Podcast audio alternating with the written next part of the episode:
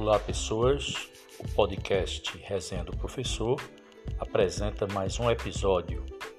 Hoje conversaremos com o professor de História Rodolfo Barreto, também líder sindical e certamente nos trará assuntos importantes não só para nós professores, mas para todos os ouvintes do presente podcast. Resenha do Professor está no ar mais uma vez.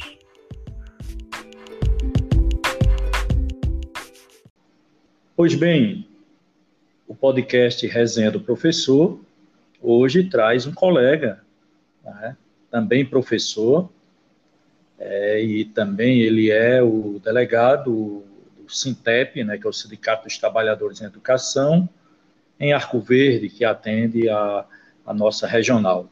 Então, professor Rodolfo, professor de História, seja bem-vindo, professor, ao podcast Resenha do Professor. Obrigado, César. Né, desse podcast Resenha do Professor e estou à disposição aqui para a gente conversar sobre os mais diversos assuntos, né, sobre a educação, sobre as assuntos que envolvem o cotidiano né, dos trabalhadores e trabalhadoras em educação.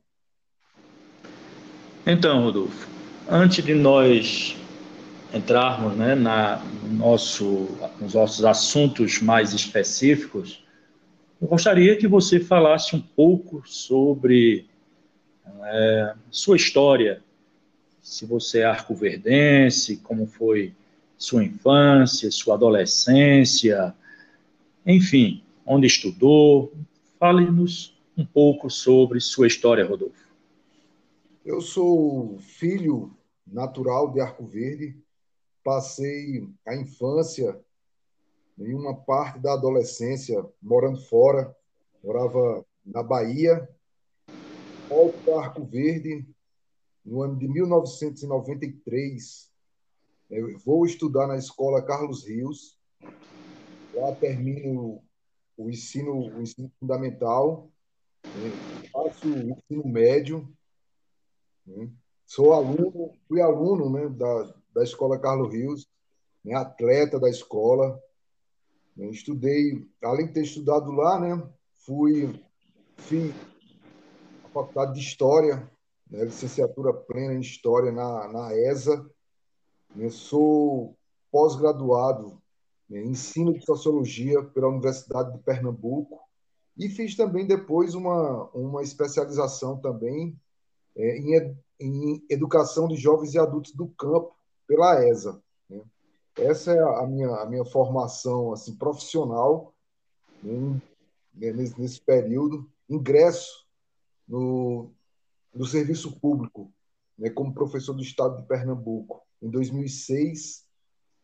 Em 2007, ingresso né, como servidor público, né, professor da rede municipal de Buíque. Né, e de lá estamos aí nessa, nessa batalha. Né? Me orgulho muito de ser professor. Né? Tem uma, um, um, referencial muito positivo né? na profissão. E não me vejo fazendo outra coisa senão trabalhando com a educação. Professor, mas antes de, de fazer os concursos, tanto na, do governo do estado quanto da prefeitura Ibuíque, já tinha assim algum algum despertar, algum interesse pela área da educação ou exercer uma outra profissão. Eu, por exemplo, é, Rodolfo, né, eu, eu, não imaginava nunca ser professor. Naquela época, né, na minha época, que é bem anterior à sua, a, o meu grande é, sonho, e olha que naquela época o professor era valorizado, mas o meu grande sonho era ser bancário, olha que, que coisa, né? E até cheguei perto, fui estagiário de banco, mas aí depois entrei na educação. Você teve alguma experiência profissional ligada a outros ramos ou já foi direto na educação? Não, eu passei, trabalhei né, em firmas terceirizadas que prestavam serviço à, à Compesa, fui, fui conselheiro tutelar, ingressei né, definitivamente na educação. Ah, então você já teve algumas outras experiências, mas né, a educação estava esperando um professor de história, não é isso? Verdade, isso mesmo. Aí você iniciou é, o seu primeiro vínculo no Estado, em qual escola você foi lecionar? Quando, quando assumi, em 2006, o meu concurso, né, foi aprovado concurso, fui convocado no ano de 2006, eu assumi um, uma parte das minhas aulas na escola Senador Vitorino Freire e uma parte das minhas aulas na escola Monsenhor José Kerli. Né? Já estava na educação, trabalhava numa escola particular, né? na escola, no Colégio Branco, e não, não para o em duas escolas, sem aulas na, na, na Escola Senador Vitorino Freire e sem aulas na Escola Monsenhor José Kelly. Aí, no ano posterior, consegui concentrar todas as minhas aulas na Escola Monsenhor José Kelly. Então, quando trabalhou no Senador, eram dois extremos da cidade, né? Saía de um lado, cruzava a, a, a cidade ao meio. Isso. Então, o Rodolfo, então aí durante esse, esse período, né, que você né, foi lá para a Escola Monsenhor José Kerner, você sempre exerceu o cargo de professor ou exerceu algum outro cargo de gestão, administrativo, ou sempre foi professor mesmo? É, durante um período, né, um período de transição lá na Escola Monsenhor, passei um ano né, frente à gestão da escola, apenas um ano. Não tem, acho que é um, algo que eu não, não consegui me identificar muito com a questão da, da gestão de escola. Né? Acho que é, nos, nos outros anos né, estive sempre como professor. Né? Parte da minha, da minha trajetória profissional né, foi localizado na Escola Monsenhor José Kelly. Ingresso em 2006, sou gestor lá em 2012, né, e fui cedido né, à escola com meu vínculo de Buíque né, por um longo período, um período de oito anos. Né, quando estava na gestão e posteriormente à gestão, fiquei trabalhando lá na escola com esse vínculo de Buíque na parte da coordenação pedagógica. Ah, então, compreendo. O Rodolfo, aí durante esse período, Aí durante esse período também aí houve um despertar né, para a luta de classe, né, o sindicalismo. Como foi isso? Você, enquanto professor, já já tinha essas posições? Como foi até entrar né, nessa nessa luta, né, que na verdade é uma grande luta no dia a dia? Na verdade, César, a, a luta, né, essa aproximação com os movimentos sociais, ela desperta em mim ainda na adolescência. Eu reconstruí o Grêmio da Escola Carlos Rios lá nos anos, na década de 90, né, mais precisamente em 1995. Nesse mesmo ano, a gente reconstrói a União Municipal dos Estudantes Secundaristas de Arco Verde. Começo a atuar, né, eu começo a atuar junto com outros colegas né, na organização do movimento estudantil na cidade de Arco Verde, inclusive na região. Né, fui participar de, de congressos fora do estado, né, fui para o congresso da UBS, da União Brasileira de Estudantes em Goiás, fui para o congresso da UBS em São Paulo, Fui para o congresso da UBS em Minas Gerais. Para a faculdade. Fui presidente do diretório acadêmico né, da faculdade. Participei também de muitos eventos no estado de Pernambuco, discutindo a questão do movimento universitário. Acho que parte da minha vida, né, da minha existência, foi atuando em movimentos sociais, seja como estudante, e agora como trabalhador em educação. Então, o capitalismo ele chega na minha vida de forma muito natural por dessa vivência nos movimentos sociais. Na cidade, né, fora da área de atuação da educação, ajudei muito na construção de associação, associações de moradores aqui no Arco Verde. Enfim, essa, essa compreensão de luta, ela já, já carrego né, desde a adolescência. Rodolfo, interessante, né? Esse, isso que você carrega, né, de muito jovem, né? E, assim, nos últimos tempos, e você que vive no meio sabe disso, né? Ou percebe, né? A gente tem percebido que há um, um arrefecimento, né? Parece, eu nunca imaginava, né? Que parece que a gente está andando, andando para trás, né? Parece que a gente está dando ré, não é? esses movimentos sociais. Como é que está, como é que estão os movimentos sociais? Porque a gente já não vê mais os grêmios escolares né, em com destaque. Enfim, como é que estão os movimentos sociais em Arco Verde no, no tempo atual que não está sendo um tempo fácil, né? Seja na questão é, de pandemia, que isso é do mundo inteiro, mas eu não digo nem tanto de pandemia, mas nos últimos anos o Brasil tem tem passado por algumas transformações e que parece que não são boas essas transformações. Como é que você está vendo esse momento, principalmente para os movimentos sociais, dos quais você iniciou tão cedo? César, eu entendo hoje né, que os movimentos eles precisam fazer uma, uma profunda reflexão né, e reconstruir a sua identidade. Eu lembro que quando iniciei no, no movimento estudantil, nós tínhamos algumas bandeiras que, que nos moviam, né? davam um, uma, um gás para que a gente pudesse, pudesse correr, né? mobilizar e chamar as pessoas para a luta. Né? A gente vivia um, um período né, de muito. Como é que eu posso dizer? A gente vivia de muita efervescência de um projeto liberal na época do, do, que o Fernando Henrique Cardoso era, era presidente da República, um processo de privatização de muitas empresas brasileiras que naquela época a gente entendia que eram empresas que pertenciam ao povo brasileiro.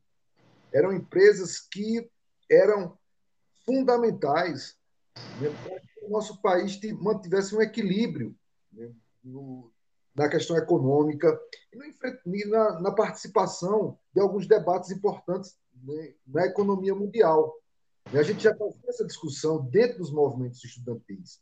Né. Por exemplo, a gente entendia que naquela época, na década de 90, que a Companhia, Companhia Siderúrgica Nacional, a CSN, quando foi privatizada, era uma empresa que jogava um papel importante na economia brasileira. Né. E nós fizemos mobilizações para contra a privatização da CSN. Hoje, a gente, a gente precisa, movimento, os movimentos sociais precisam restabelecer essas bandeiras de lutas que são importantes. Né? A gente enfrenta algumas dificuldades hoje, a gente sabe que as pessoas muitas vezes têm se movido né, nos dias atuais por notícias falsas e, a, e constroem verdades absolutas em cima de mentiras. Então, essa, essa, essa nova cara, essa nova reorganização dos movimentos sociais, ela é essencial. E a gente é importante né, fazer com que as pessoas se mobilizem, né, que criem uma, é, uma consciência né, social para que a gente possa destacar né, a necessidade de transformação desse país. E a gente sabe que as desigualdades elas são extremas agora mesmo na pandemia, né, essa desigualdade que nós já sabíamos que ela existia, mas ela salta aos olhos. Né? São pessoas passando fome, são alunos nossos que não têm acesso ao mínimo de tecnologia. Então, essas coisas preocupam, mostram as, as desigualdades imensas e extensas que esse país apresenta.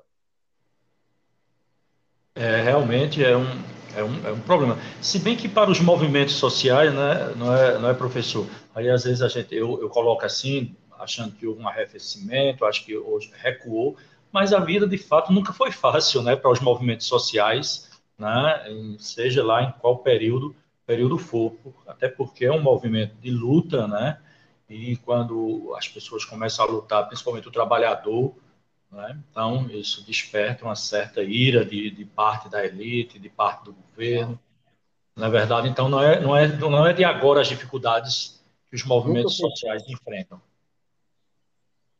Nunca foi fácil, né? porque assim há, uma, há sempre uma tentativa, independente da época, independente da época, há uma, sempre uma tentativa de se criminalizar os movimentos sociais, como se os movimentos sociais fossem uma, uma estratégia de mobilização, uma passeata, né? sempre fosse, sempre tenta se colocar a ideia de que aquilo ali é uma bagunça, é uma baderna, né? e não é.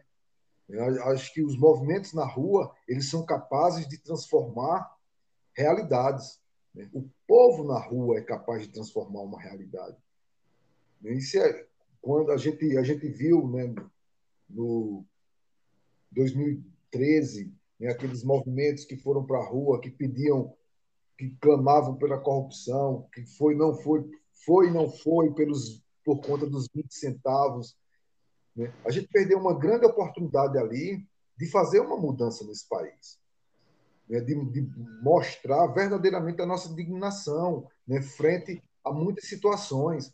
Mas naquele momento a gente viu que não, que a intenção não era os 20 centavos, que a intenção não era o combate à corrupção, né? tinham outros interesses por trás daquilo, né? Mas a gente, a gente precisa acreditar. Nós que, que estamos na educação, a esperança é o que nos move. É... Continue. Não, era isso mesmo. É, o, o, o, professor, quando, quando, quando você fala né, dos movimentos de 2013, eu me recordo ah, de dois movimentos bem, bem específicos no Brasil. Um dos movimentos, eu era bem jovem, mas lembro muito bem, foi o movimento das diretas já. Você talvez ainda não fosse nem nascido ou fosse muito pequeno. E é, não foi um movimento que, que, teve o seu sucesso, porque terminou ocorrendo as eleições indiretas, né, lá com, com a eleição de Tancredo, mas foi um movimento fantástico. Das diretas já envolveu esse país, envolveu o melhor sentido do nacionalismo, tá entendendo, Rodolfo e meus ouvintes? Era o sentido né, de brasilidade, mas era uma brasilidade sem ser elitista, uma brasilidade vindo do povo. Enfim, um outro, um outro momento, e eu participei ativamente, é, foi um movimento, era chamado dos Caras Pintadas, que foi o Fora Collor.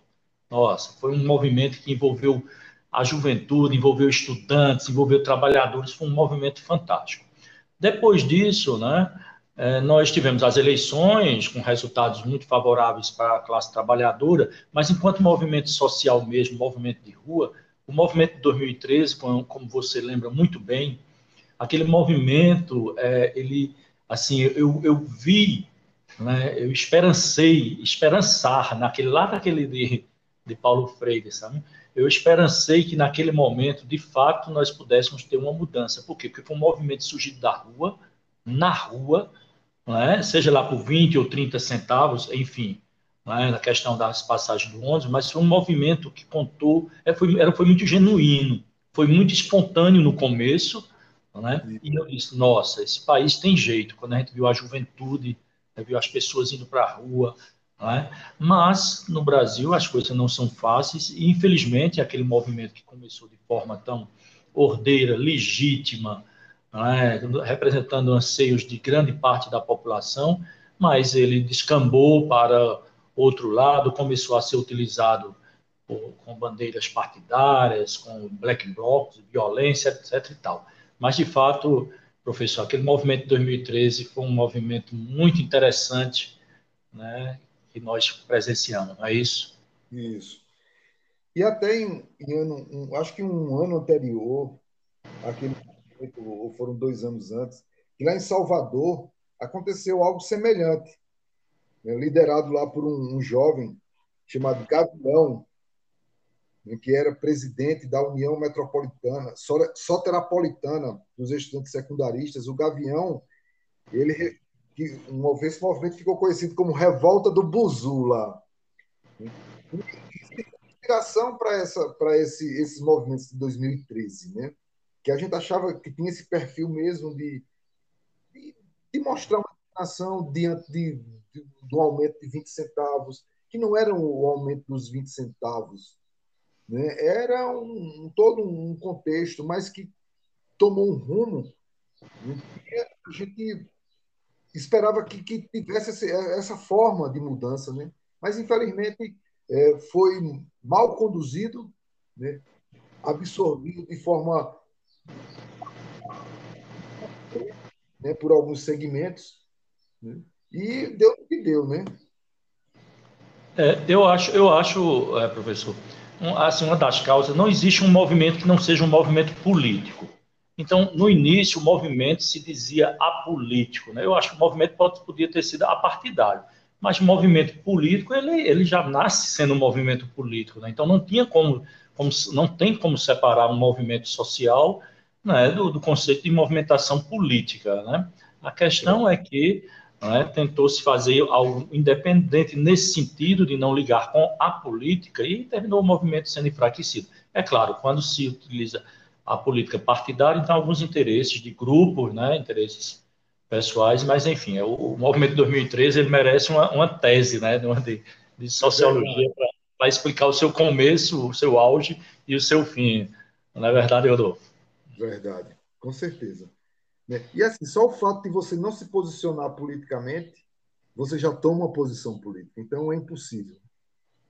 É, porque no Brasil, né, assim, o, a, quando se fala em política, né, no brasileiro a gente consegue transformar a melhor coisa em, em deturpar, deturpar né, às vezes os conceitos. Hoje, quando se você fala em política, associa logo ao político que tem um mandato, né, ao deputado, ao, ao corrupto, ao, ao que manda, enfim, né, nós não conseguimos é, superar ainda esse conceito, né, que a política é a arte da convivência, é a arte da reivindicação, né, é a arte da luta pelos direitos, mas não, porque a política no Brasil ela foi transformada como trampolim para interesses pessoais, interesses de grupos, interesses poderosos. E, infelizmente, nós, a maioria da população, começou a olhar a política como algo nocivo. Não é? É uma pena, não é, não é professor, que né, nós tenhamos, por conta de tantas, tantos maus exemplos, nós tenhamos transformado a política até como nossa inimiga. Muita gente diz assim, ah, não quero nem ouvir falar em política, não é assim?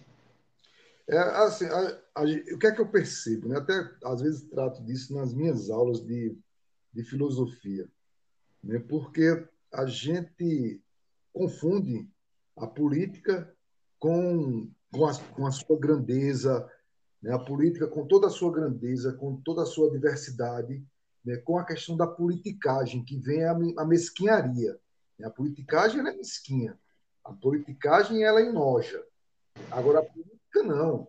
A política é uma, um momento da gente discutir, da gente mostrar é, o que é a política pública, o que é a saúde, o que é a educação, né? o que é o serviço social. Então, a política ela tem o seu encanto, tem o seu brilho, né? É a arte da gente conviver, é a arte da gente convencer. A gente faz política todo dia nas nossas relações. Né? Então, ela está presente. A gente, a gente quer negar algo que é inerente ao ser humano. Né? Porque se a gente convive, se a gente está em sociedade, se a gente está junto, a gente tem que fazer política. Né? Agora, a politicagem, não. Né? A mesquinharia, isso aí é, é algo que a gente deve, deve né, combater. Mas a política em si, ela é inerente ao ser humano.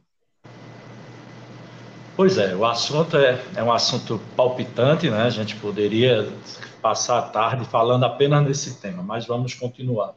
Ok. Pois bem, é, hoje, como eu anunciei, né, você está como delegado aqui do nosso combativo Sintep. Só um, um, um, lembrete, sabe, sabe, professor? Eu sou eu sou filiado ao Sintep. Eu, eu filiado, antes do Sintep ser Sintep, eu já era lá da, da APENOP, que era a Associação Sim. dos Professores de Pernambuco, né, dos, da, da, dos professores da rede oficial de ensino de Pernambuco. E aí depois a associação começou a se fortalecer, até porque naquela época as lutas eram muito fortes, né? havia um engajamento é, por parte dos dos trabalhadores em educação. Na época não era trabalhadores em educação, não, era por parte dos professores mesmo, que a associação ela cobria apenas os professores. Então, nós é, travamos lutas homéricas. Eu lembro que eu estava começando lá na década de 90, né, em Venturosa, lá na Escola Quitéria Vanderlei Simões. Logo que eu cheguei lá, os professores estavam em greve. E aí, eu, naturalmente, eu me envolvi naquela movimentação com muita intensidade, não me arrependo de jeito nenhum, era para ter sido mais ainda intenso. E a, eu, eu, lembro que a categoria, nós éramos muito unidos, né? Às vezes, sempre existiu aquele, aquele colega né, que tinha medo da questão da greve, isso era natural, mas nós conseguíamos unir forças e parava mesmo as escolas, os municípios, grandes ou pequenos, a gente conseguia parar. Eu lembro que em uma determinada greve, né, nos nossos Naquela época a gente recebia por contra-cheques, né? E os contra-cheques a gestão segurava, aquelas pressões mesmo. Então era uma movimentação muito grande. Depois a se transformou em sindicato, né? E a, a, luta não, não deixou de existir, até que ela nunca vai deixar de existir, ela, ela, ela é perene. Mas é, Rodolfo hoje é o delegado aqui do sindicato, né, do nosso sindicato dos trabalhadores em educação de Pernambuco, e como é que anda essas as relações do sindicato com o governo e principalmente nesse momento tão conturbado, não é, Rodolfo, pelo qual estamos passando, especificamente falando de nós da educação? César, nesse momento, né, a nossa categoria ela se encontra travando uma luta com o governo, pois estamos em greve. Nós estamos em greve das, em relação às aulas presenciais, né? greve, inclusive, dessa greve mantida né, na última assembleia que ocorreu é, terça-feira, às nove da manhã. É, amanhã o sindicato vai realizar uma carreata né, para como forma de mobilização e mostrar que a categoria está insatisfeita com esse retorno sem vacina, porque nós sabemos que nesse momento de pandemia, né, você se expor ao vírus né, é, é muito preocupante. Reivindicando esse, essa, essa vacinação para que as aulas pudessem ser retomadas. E o governo do Estado alega que há um clima de estabilidade, que as escolas estão é, preparadas para Sabemos de algumas condições que tem escolas que, que apresentam né, situações favoráveis, né, de condições sanitárias favoráveis. Porém, há muitas escolas que não possuem condições de funcionamento nessa né, aos alunos para as escolas. Né? Então, assim, nós a gente tem reivindicado seja iniciada o mais rápido possível, como já, já está acontecendo para os professores e professoras que residem na cidade do Recife. Né? Independentemente da rede, os professores com mais de 40 anos na cidade do Recife já estão vacinados. Né? Então, é, é essa nossa reivindicação. Né? O que a gente está querendo preservar são a vida, é a vida dos trabalhadores e trabalhadoras em educação o momento é crítico. Há uma facilidade né, para que é, de contágio né, com esse tipo das aulas. Existem pesquisas que mostram isso. Então, o que a gente está querendo nesse momento essa vacinação e esse retorno só poderia ter, ter acontecido após a vacinação. Quem está querendo se negar, não estamos nos negando, a não trabalhar, não é isso, até porque o professor vem desempenhando o seu papel né, remotamente, vem fazendo as, as, suas atividades de forma remota, muitos estão dando aula via é, Google Meet, via Zoom, né, aulas né, é, transmitidas né, pela, pela internet. Então, não há, como, como se pensa, que os professores estão em casa recebendo de forma alguma. Os professores estão batalhando, muitos né, triplicaram a sua, a sua carga de trabalho, pesquisam, preparam atividades, enviam para os alunos, planejam, enviam para a escola. Enfim, há uma, uma, um, uma atividade né, dos professores intensa nesse sentido. Nesse momento, estamos nessa, nessa travando essa, essa, essa discussão, essa briga com o governo em relação à da volta das aulas presenciais, né, brigando para que sejamos vacinados o mais rápido possível e que a gente possa ter um mínimo de normalidade. Pois é, é, é, um, é, um, é um desafio gigantesco, né?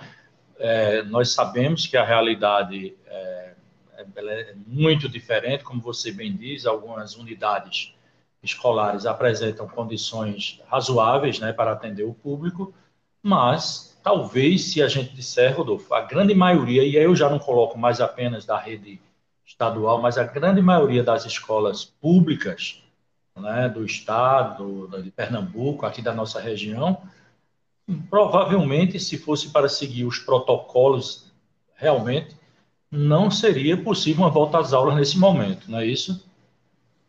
Com certeza, é muito delicado. E assim, você expor pessoas né, a esse vírus que ele é uma incógnita. Né? Hoje não existe mais grupo de risco. Todos nós estamos em risco. Né? O, o ano passado a gente tinha né, que as pessoas mais velhas e com comorbidades apresentavam um risco maior né, de serem acometidos pelo vírus e perder a sua vida. Hoje não. A gente tem visto pessoas muito jovens, né, sem nenhuma comorbidade, atletas né, que praticam exercícios regularmente, né, sendo, sendo contaminados e perdendo a vida. Né? Isso nos preocupa, né? até porque, além do trabalhador em educação, esses estudantes também se expõem. Né? Esses estudantes se expõem e podem levar o vírus para casa. Né? É, é um, uma, uma, preocupação né, que hoje o sindicato está tendo, né? e, vem, e também vem, vem discutindo com o governo, vem procurando encontrar uma, uma saída. Sabemos que não é fácil, sabemos né, que os filhos dos trabalhadores hoje mais sofrem com a pandemia. Sabemos da dificuldade que muitas pessoas têm em ter acesso a, a internet, né, a essas aulas remotas. Isso aí a gente, a gente não é insensível a isso. Porém, nós precisamos pensar na vida. É, mas ainda insistindo assim nesse mesmo tema, nessa mesma tecla das escolas, é, a gente imagina, você inclusive é, é de uma rede de uma rede municipal, talvez eu não conheça a, escola onde você trabalha, mas talvez ainda não seja nem essa que eu estou falando, mas nós temos escolas na rede municipal que já eram precárias né, para funcionar no, no, no, nos tempos, digamos assim, entre aspas, nos tempos normais, não é isso? Já faltava de, de quase tudo, faltava água, faltava higiene é, básica nos banheiros, enfim. E, e, agora, né? Como é que a gente vê essas escolas lá nos rincões né, desse sertão, desse agreste e estão aí, né? Voltando, sabe-se lá como. É complicado mesmo. Muito. Assim, lá em. Como eu sou da rede municipal de Buíque, a gente vem provocando algumas discussões lá, justamente sobre isso, né? A gente, até nesse momento, as aulas voltam na próxima semana com, com um determinado grupo de alunos, porém, não há um plano de retorno. A gente parte dos alunos da rede municipal de Buí que são da zona rural. Né? E esses alunos vão vir né, no transporte escolar. Esse distanciamento necessário. Será que vai ter higienização desses transportes escolares? Verdadeiramente prontos para receber os alunos? Na própria escola, há uma quantidade de funcionários de higienização dos espaços da escola para que esses meninos não se contaminem. Então, são, são vários questionamentos que a gente tem, tem feito lá. Tem escolas que, em, em condições de funcionamento lá que são terríveis.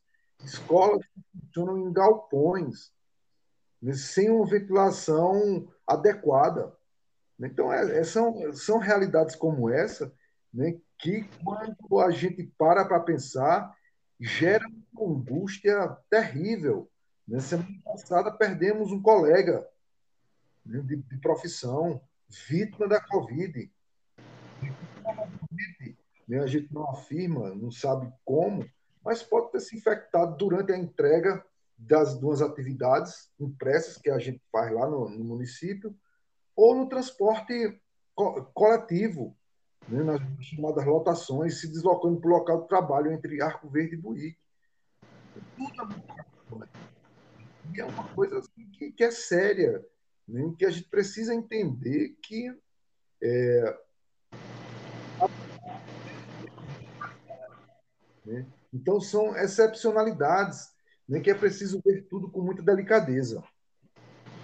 É verdade. É, eu fico imaginando, assim, eu, eu conheço de uma realidade, né, na, na, em uma determinada escola da rede estadual, que, assim, nós temos um suporte financeiro, nós temos, é, enfim, as condições necessárias para manter o álcool gel, o álcool 70%, sem, sem limite mesmo, o sabão, a água, enfim, mas nós sabemos que essas realidades são muito pontuais. Nas escolas da rede municipal não há essa autonomia financeira, porque tem coisas, Rodolfo e prezados ouvintes, que tem que ter, não tem como não ter. Eu preciso que na escola tenha o sabão para o menino lavar a mão, eu preciso que tenha água, né? Água, né? que às vezes não tem, água em quantidade, não é água para tirar de uma bacia e dois, três, quatro alunos lavarem na mesma, não, é água em quantidade né? eu preciso ter sabão, eu preciso ter álcool, né? preciso ter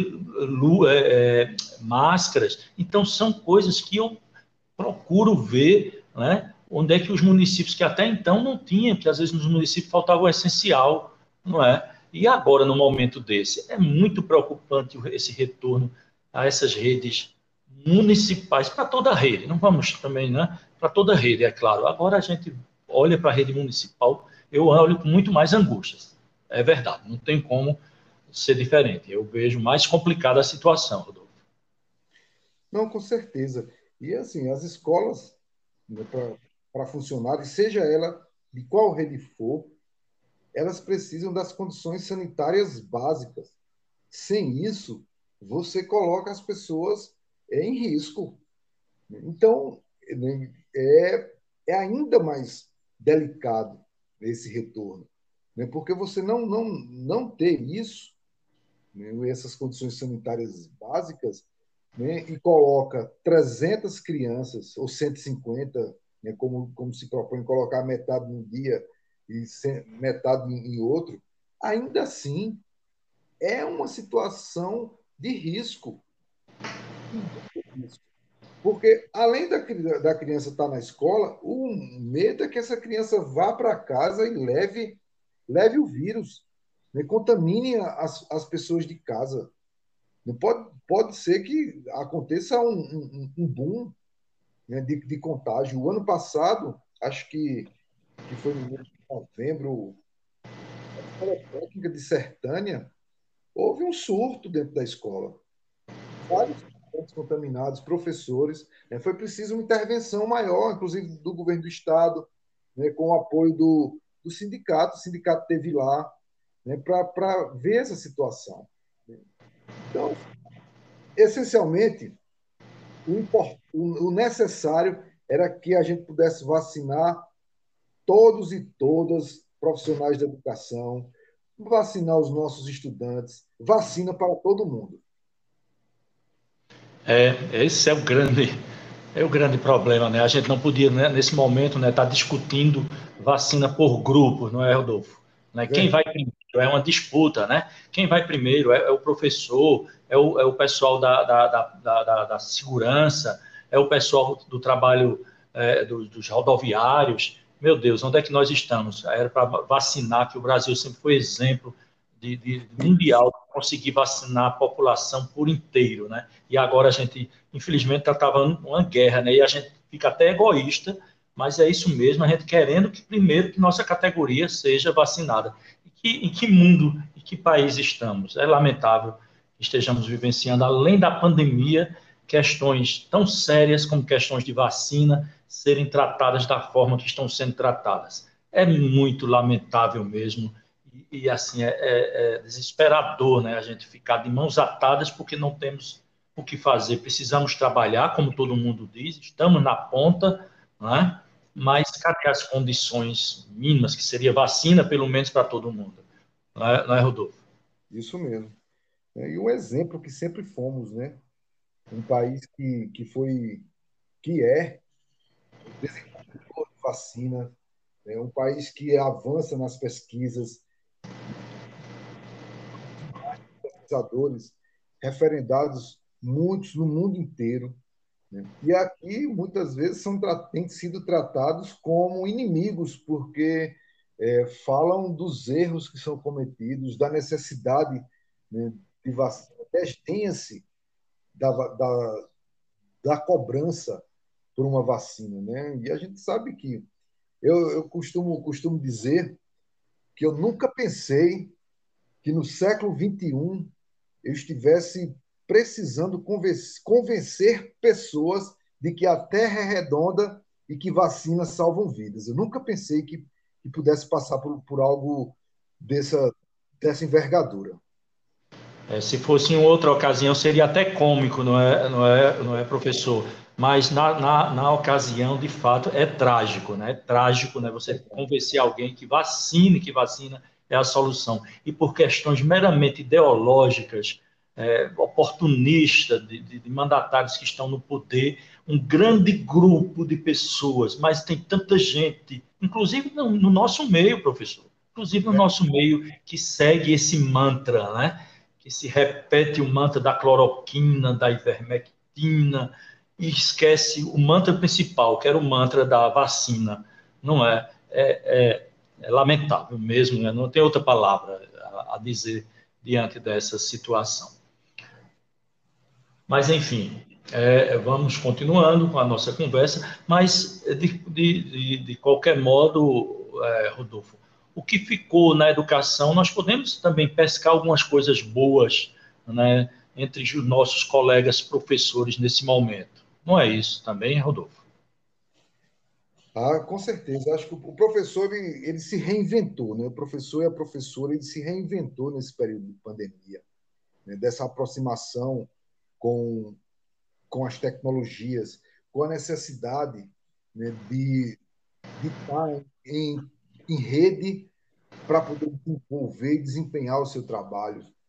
Né? O professor ele, e a professora, ele, a gente conseguiu né, fazer com que as coisas fluíssem. Né? Sabemos das dificuldades que os nossos alunos e alunas encontram, mas a gente, é, a gente deu uma evoluída nesse sentido, né? de, de, de, ter a tecnologia como, a, como aliada de usar essa tecnologia a nosso favor, né? mas destaco que o ambiente de sala de aula ele é absolutamente pedagógico e ele é absolutamente necessário no processo de ensino-aprendizagem. É, as tecnologias nos favoreceram, as tecnologias facilitam, né? elas proporcionam uma comunicação maior, porém, esse contato né, do aluno, da aluna com o professor, com a professora, o ambiente de sala de aula, ele é pedagogicamente essencial para a aprendizagem. Né? Ele, ele, ele favorece, ele é bom, porque nós precisamos disso. Né? Apesar de tudo, né, de toda forma da nossa, da nossa reinvenção, né, nesse, nesse período de um ano e pouco de pandemia, muitos de nós tiveram que se adaptar e, e, e, e bato palmas para muitos e muitas né, que, que, com toda dificuldade, foram conseguindo, foram avançando e hoje tem, dão um show né, nessa questão da tecnologia, mas nós precisamos, nós precisamos do contato com o aluno, nós precisamos do olho no olho, do calor humano. Ele é essencial para a aprendizagem. Pois é, mas mesmo diante né, dessa, dessa situação tão preocupante que é a pandemia, né, nós, eu reforço a sua, a sua fala, né, de fato, os professores eles se reinventaram, eles estão se reinventando, eles de uma hora para outra é, saíram do, de frente do quadro, do birô, né, para sentar em uma cadeira em frente a um computador, a uma câmera, para dar aula para alunos e para a família dos alunos. Porque as aulas online elas estão sendo assistidas por todo mundo, então há uma cobrança direta, não há uma valorização. Era bom que a cobrança fosse na mesma proporção da valorização, ou seja, valorizasse, cobrasse muito, mas valorizasse muito também. Infelizmente não é. acontece isso. Então nossos professores, nossas professoras, né, dentro de todas as dificuldades, dentro de todas as limitações naturais né, de quem tava, entrou em um novo mundo utilizando a tecnologia, que a tecnologia não é nova, ela apenas ela foi sendo utilizada com mais intensidade nesse momento. Então, de fato, nossos professores e professoras se sobressaíram muito bem nesse, nesse universo. Né? Merecia um 14 tecnológico, seria até o salário, um 14 tecnológico, né? nesse, equipamentos, poderia cada professor ter recebido o seu equipamento, né? todo mundo utilizando os equipamentos pessoais, gastando da sua internet. Enfim, nossos professores e professoras, como você é, é, realça aí, merecem os nossos aplausos, sem nenhuma dúvida, né, né Rodolfo? Você está incluído nesse também. Nesse, parabéns.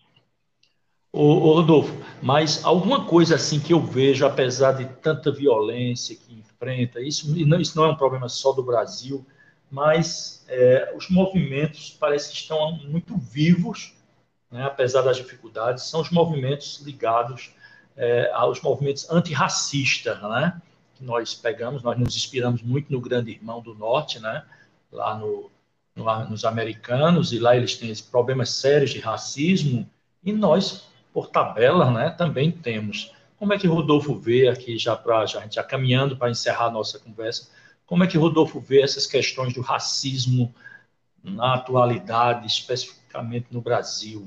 Fale um pouco sobre isso. César, praticamente um ano, um pouco mais menos de um ano atrás, né, a gente viu lá no, nos Estados Unidos eclodirem aqueles movimentos contra a morte lá do, do George Floyd, né, que desencadeou né, uma mobilização praticamente né, contra o racismo, envolvendo personalidades do esporte, né, das artes, da música.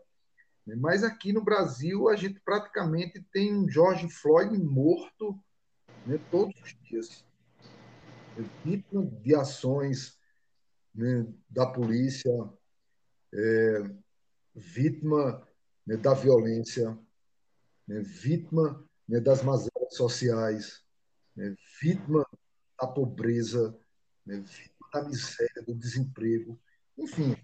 E essas mazelas, elas atingem principalmente o negro. Se a gente for destacar aqui né, o percentual da juventude que morre anualmente, vítimas da violência, 75% são jovens negros. Então a gente tem um estigma, né? a gente tem um estigma de violência que atinge a, a população negra. Né? Eu me considero negro, né? já fui vítima de, de, de racismo. Quando estava na gestão da escola, chegou um rapaz de uma editora escolha do livro didático. E quando mostraram que um cara negro, careca, era o gestor da escola, ele olhou assim, ele é o gestor, como, como se na concepção dele, gestor da escola um cara branco, ou uma mulher branca, ou um homem branco, e que não pode ser um homem negro. E outras situações, outro, como outro dia, parei meu carro, fui, fui, fui jantar. Quando estava voltando para o carro, é, o rapaz ia entrar no carro dele e ficou receoso, porque que meu carro estava parado do, do, lado dele. E ele ficou receoso né, porque eu me aproximando. Aí foi quando eu puxei a chave do meu carro, que abri o carro, aí foi que ele percebeu que eu não, que eu não ia fazer nada com ele. Ou seja, na, na concepção dele, né, um homem negro ele é um suspeito potencial. Né? Então, essas, essas, situações eu consigo lidar né, com esse racismo, eu consigo lidar. Já não me afeta tanto. Né? Até às vezes até brinco em relação a isso. Mas imaginem, César, com a, com a sua formação e personalidade numa escola, na sociedade, ser visto sempre como um suspeito em potencial, ser desmerecido. Isso mexe bastante com a nossa juventude. Né? Isso me preocupa, porque a gente vê que jovens adoecem né, mentalmente por conta dessa rejeição. Isso é, é algo né, que na, na nossa sociedade né, é devastadora. Tenho procurado trabalhar muito essas questões com, com os meus alunos, né, porque entendo que aí, o papel né, de superar essas opções que a sociedade nos impõe. Né? E a gente precisa fazer esse debate. Né? É um debate que tem que estar aqui. Eu acho que hoje né, ele, ele salta né, as, as telas, né, uma discussão maior presente em alguma na televisão desse debate sobre o racismo. E nós, educadores, temos que fazer essa discussão né, até para buscar a superação dessa, desse, desse racismo é, na nossa sociedade. A Djamila Ribeiro, ela diz um, no, livro Pequeno Dicionário Antirracista que é impossível não ser racista num país racista. Porém, né, a nossa sociedade precisa fazer essa discussão. A gente precisa trazer esse debate para a ordem do dia tem que fazer parte do processo de educação, de alfabetização dos, das nossas crianças, porque senão a gente vai estar reproduzindo algo que mata. O racismo mata. O racismo é ódio. O racismo ele exclui.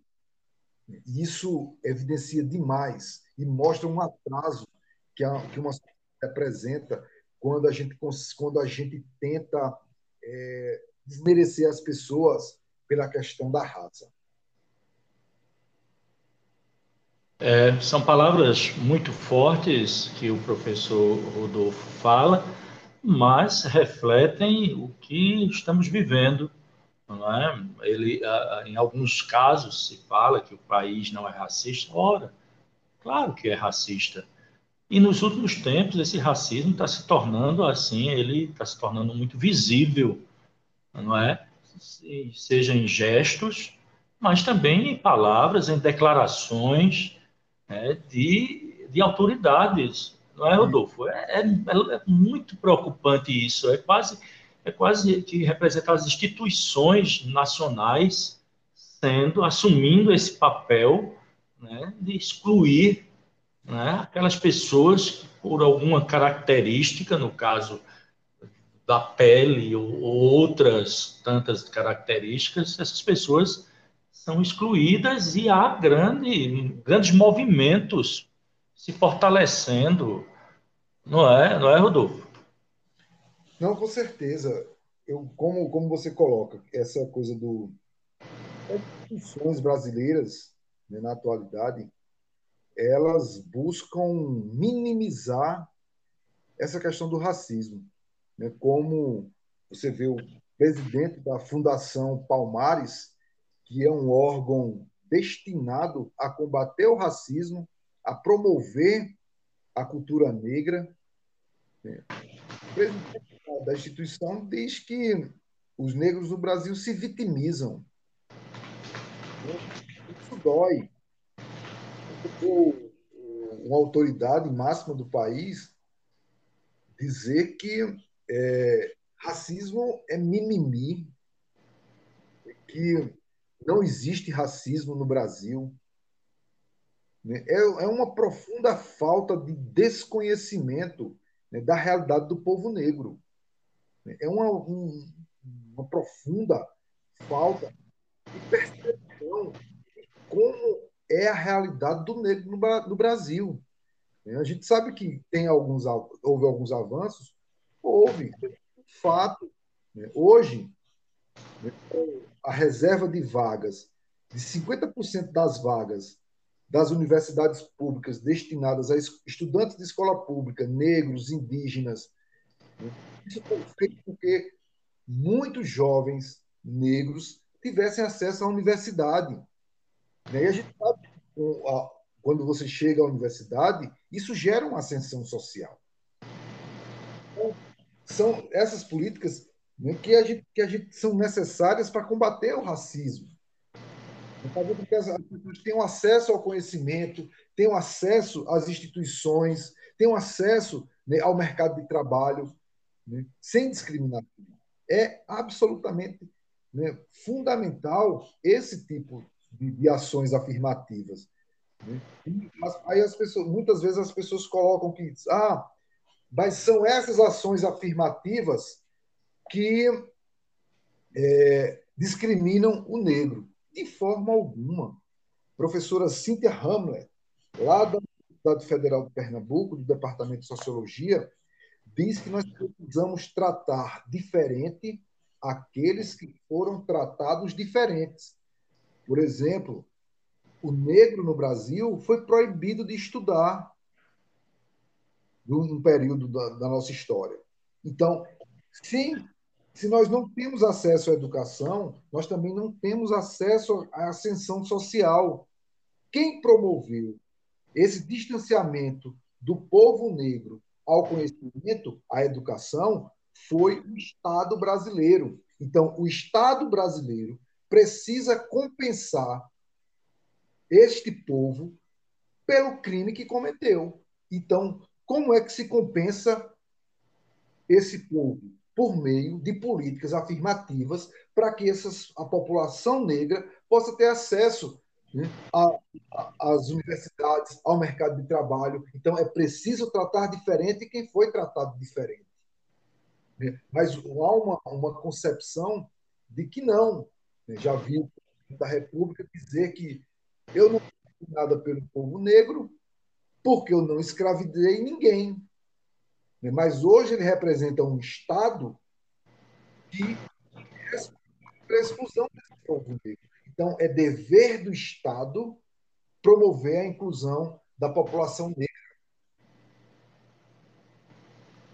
Pois é, é, felizmente é, nosso tempo está terminando e o assunto de fato é polêmico de nós vermos pessoas, gente como a gente, por questões, no caso que nós estamos falando de cor da pele, de ter mais melanina, né? essas pessoas são tratadas como segunda categoria. Professor Rodolfo, suas palavras finais na despedida do episódio de hoje da resenha do professor. Muito obrigado pela presença. Fique à vontade. Quero agradecer, César, essa oportunidade a você e aos ouvintes. Dizer que foi uma, uma enorme satisfação e uma honra para mim participar né, do, desse podcast Resenha do Professor. Dizer que me coloca à disposição para, em outros momentos, a gente debater outros temas. Né? E estamos aí, firmes na luta, é, junto com os movimentos sociais, junto com o povo negro, junto com os trabalhadores e trabalhadoras em educação, porque a luta a gente não cessa. Né? A luta é permanente né? e a gente não pode vacilar. Obrigado.